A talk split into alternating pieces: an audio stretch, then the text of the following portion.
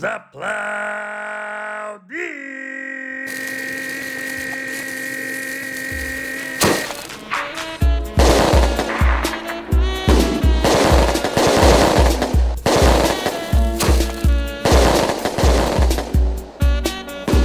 Welcome back, everybody! Voltamos para mais um episódio inexplicavelmente subindo do podcast.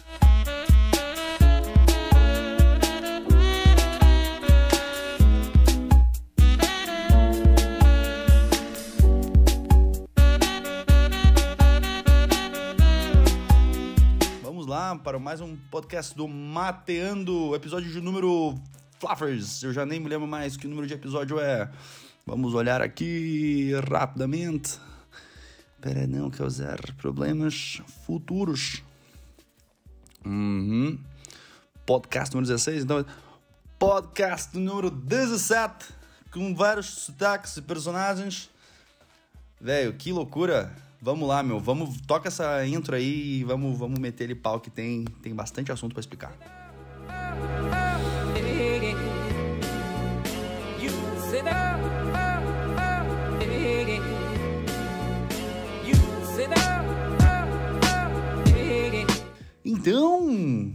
Meus queridos deste canal, depois de várias pessoas me incomodando, quase duas vieram me incomodar. Onde é que tá o podcast? Cadê o podcast? Agora tô trabalhando sem ouvir o podcast. Como se fosse muito importante pra vida do cara ficar ouvindo as merdas que eu falo e merda dos meus amigos. Mas enfim, Estamos de volta para mais um episódio. E esse episódio vai ser simplesmente para quê? Para justificar a falta de tempo é, e, sei lá, dar alguma desculpa aí por que eu não tenho gravado. Mas enfim, eu queria muito manter aquela frequência gravando um por semana, postando. Ah, tava legal, vários acessos. Um dos últimos episódios lá a gente conseguiu mil downloads.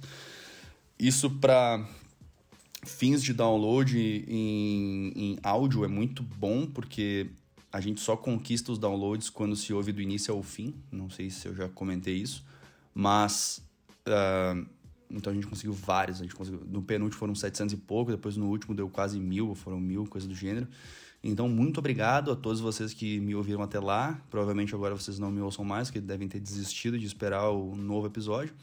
Mas, para aqueles que ainda estão aqui, venho através deste para lhes informar. Ai, velho, muita coisa aconteceu nesse período, cara. Digamos que, vamos ver, o meu último podcast publicado em 1 de junho. Hoje eu estou gravando isso em outubro. Então deu junho, julho, agosto, setembro, cinco meses, velho, sem podcast. Nossa senhora. Cara, a minha vida virou um satanás de coisa de, de junho pra cá, velho. Foi bem complicado. Mas, enfim, todos, todas as coisas deram certo e foram coisas positivas, então isso é muito bom. É, senão eu não ia estar, não estaria gravando com esta felicidade. Mas a primeira coisa que aconteceu foi que eu, eu parei de gravar naquela época que eu tive que me dedicar aos estudos, forte mesmo. E principalmente foi porque, para quem não sabe, eu estudo um, um diploma aqui na Austrália e esse diploma é um- é um curso de Leadership Management. Então nele a gente aprende como lidar, é, como lidar e gerenciar partes de projetos e pessoas, que é uma coisa que a engenharia não me ensinou muito bem.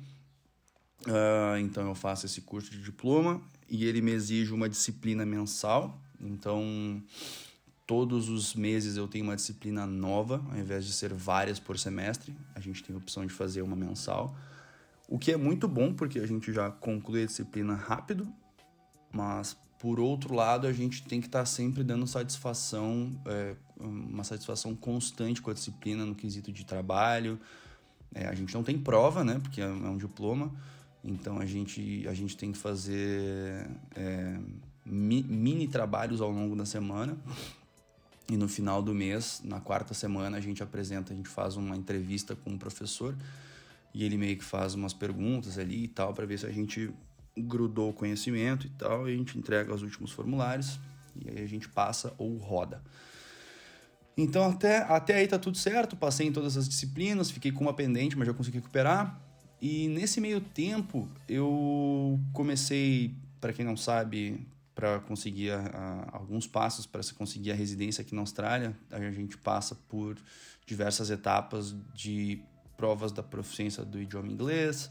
A gente tem que fazer um negócio que se chama Skills Assessment, é, que é a validação das nossas acreditações do país natal. No caso, uh, eu tenho que provar que eu sei o que eu sei uh, para o órgão de engenharia aqui, né? Que é o Engineers Australia.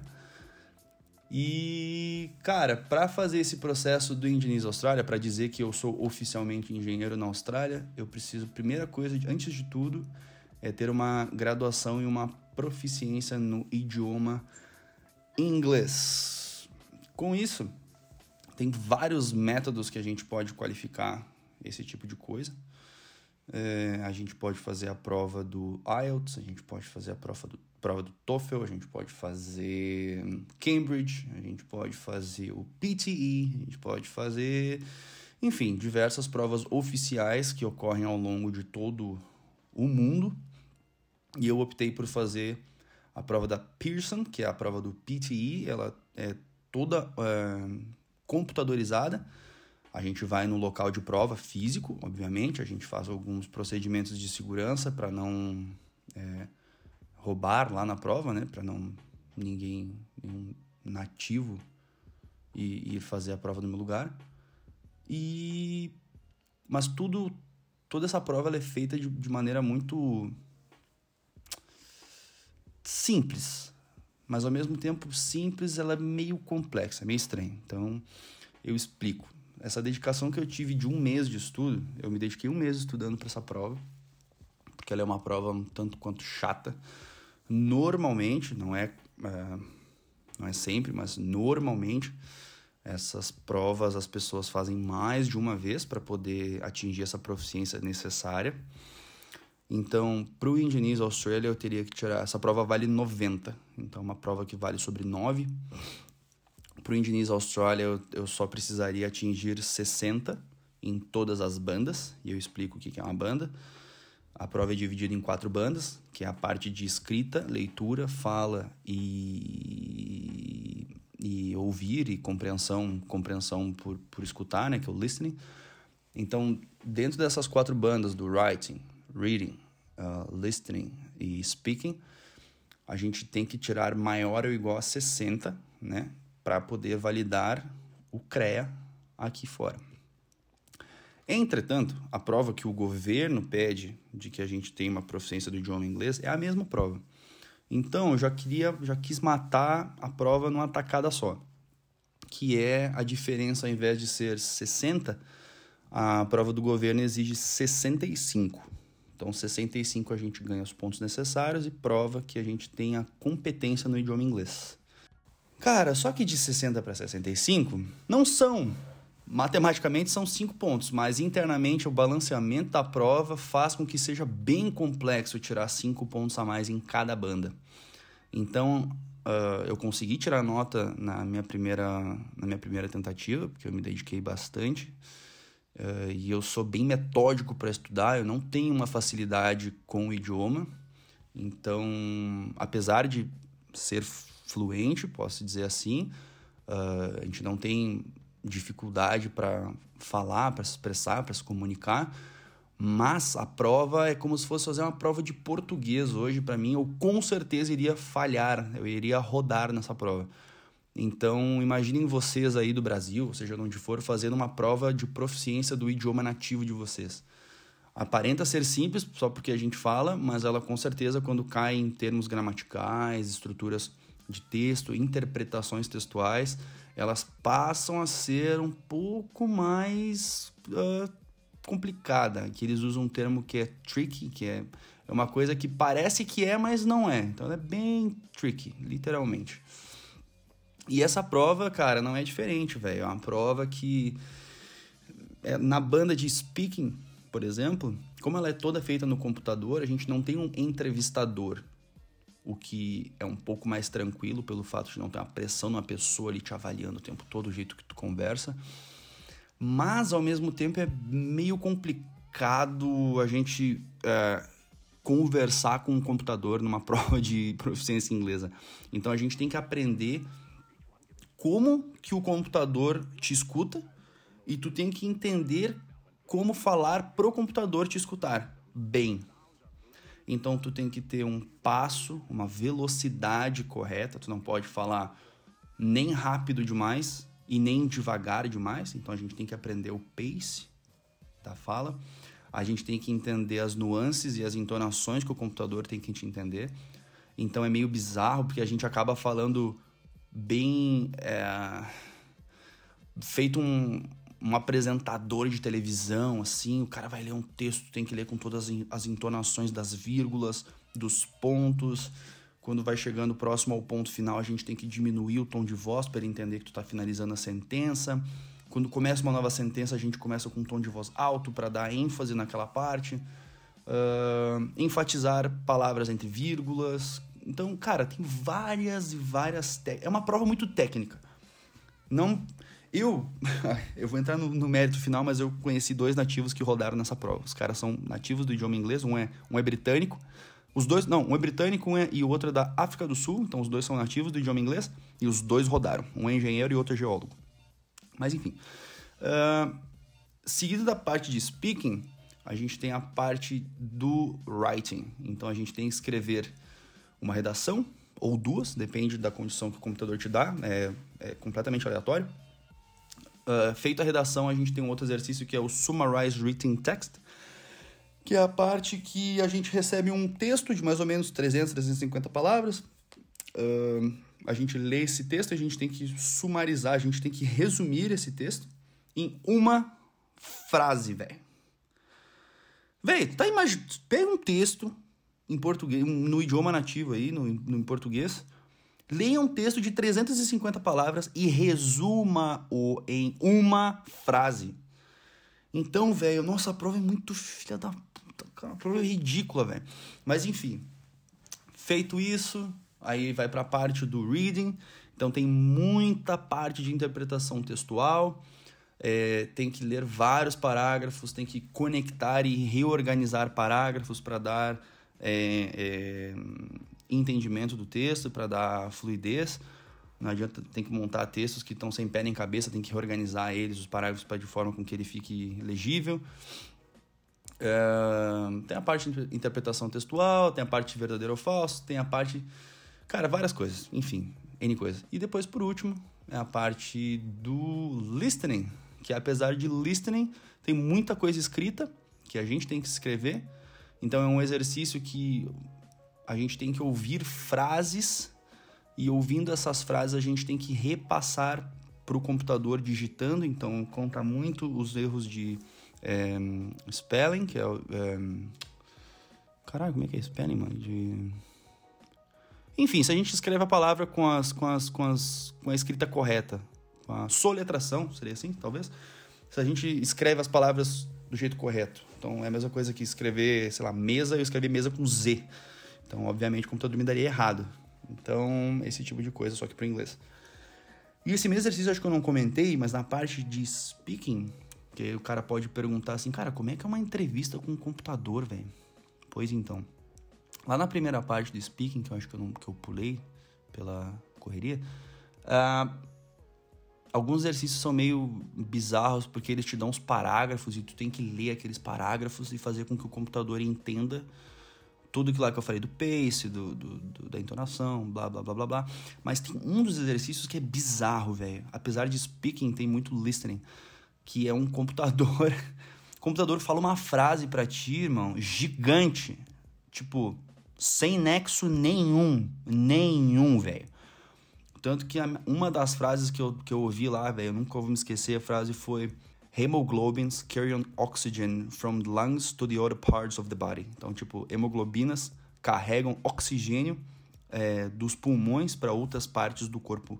Então, velho, isso é uma frase que não tem tem senso nenhum, velho. Não tem sentido nenhum, mas enfim, é uma frase que caiu na minha prova. Então tu tem que ouvir essa frase e, pum, repetir ela de maneira calma, num bom pace, num bom tom de voz. Então, velho, bem complexa, bem complexa. Mas enfim, eu acabei fazendo a prova, de tardezinha, uh, de noitezinha, meia-noite, uma hora eu recebi um e-mail dizendo que já tinha sido minha nota, daí eu entrei lá desesperado já, né? coração vendo a boca. Aí peguei, saiu minha nota, passei, minha média ficou 70 e poucos, sei lá quanto é que ficou, dos 65 eu fiquei com 70 e poucos, foi bem, é, já aí menos uma pressão. E aí, meu irmão, aí com a nota de inglês eu já guardei isso daí pro meu visto, o negócio da minha residência lá, e mas o principal era validar a minha engenharia aqui. E aí é a segunda etapa de justificativos por que eu não fiz podcast.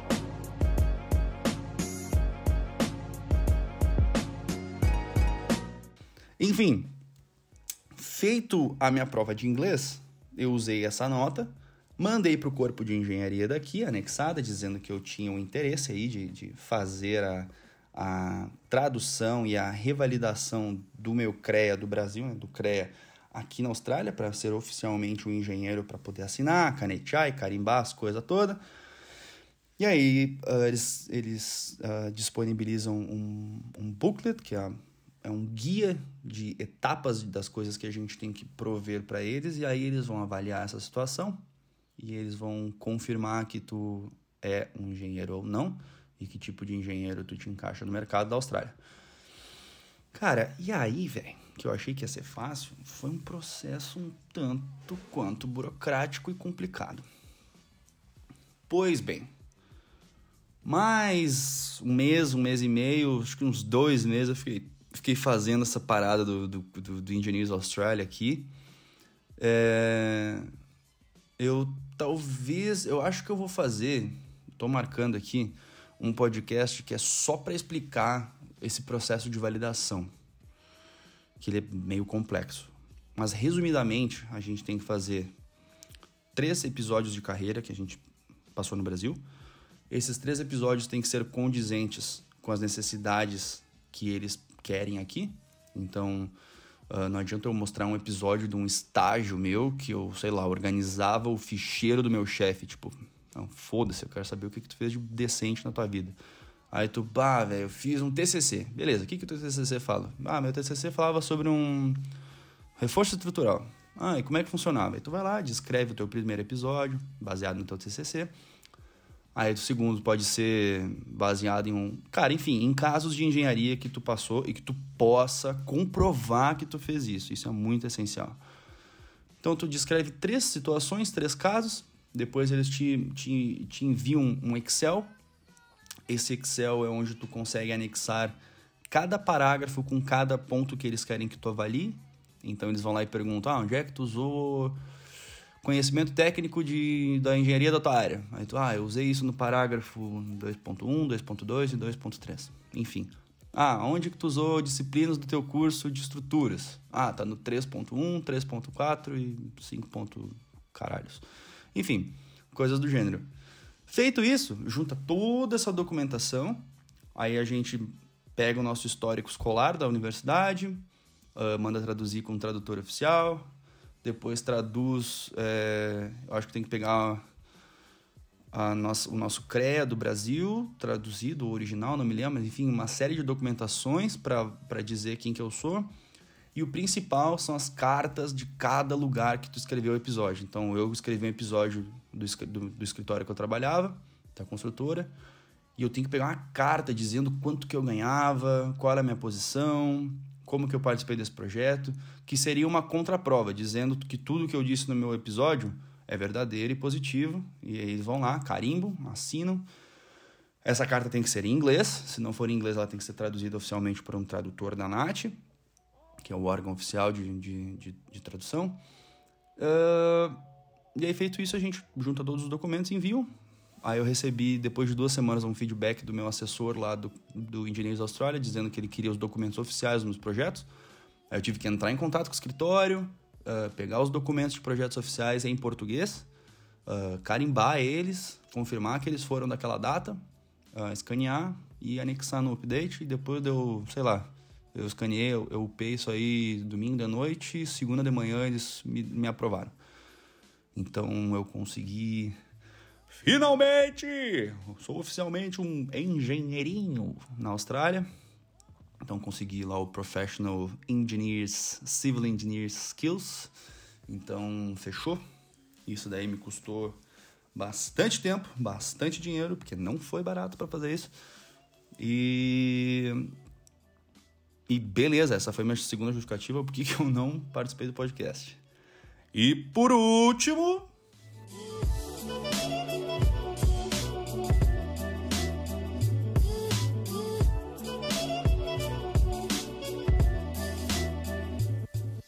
a minha terceira justificativa foi que a gente está se mudando. What the fuck? Ah, estamos nos mudando mais uma vez. Estamos nos mudando para. Ainda continuo morando na Tasmânia, vou continuar nessa cidade. É, Mas eu vou mudar para outro lado do rio, num bairro que se chama Warren, que é ao lado do Eastlands. E é um bairro que fica 15 minutos daqui. É uma casa, uma construção nova, nós vamos ser os primeiros moradores da casa.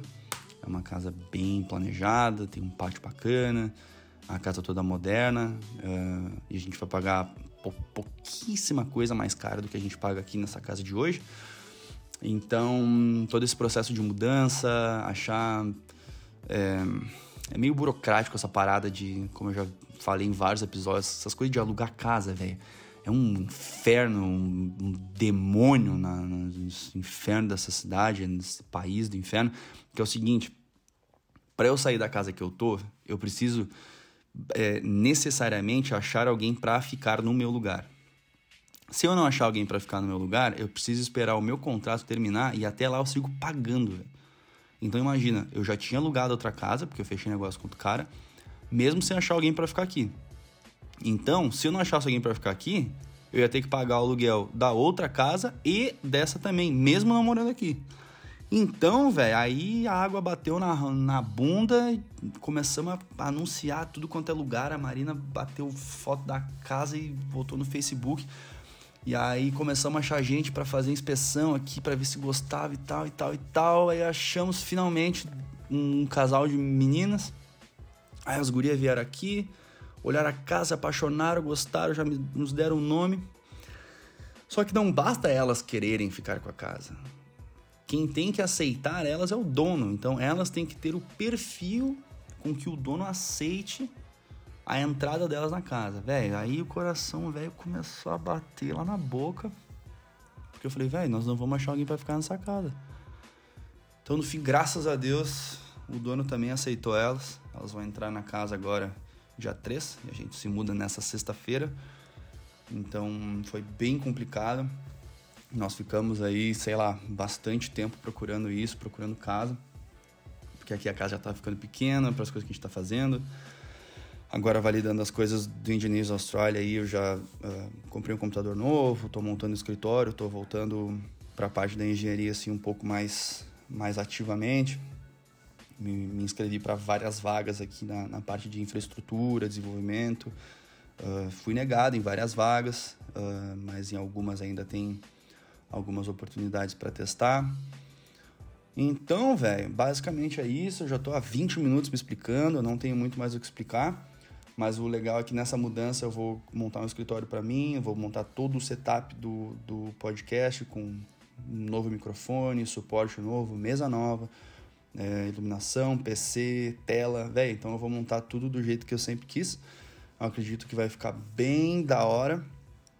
E é isso aí, velho. Sem muita enrolação, tá tudo explicado.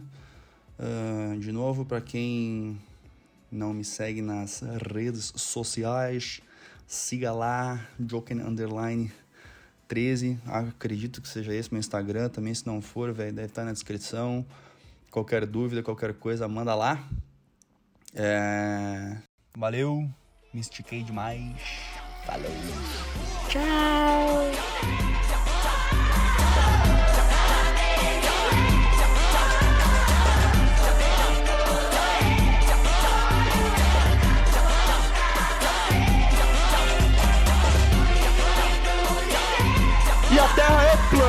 ponto final, tá? Eletromagnetismo. É assim que as coisas funcionam aqui, tá bom? Você não veio do macaco.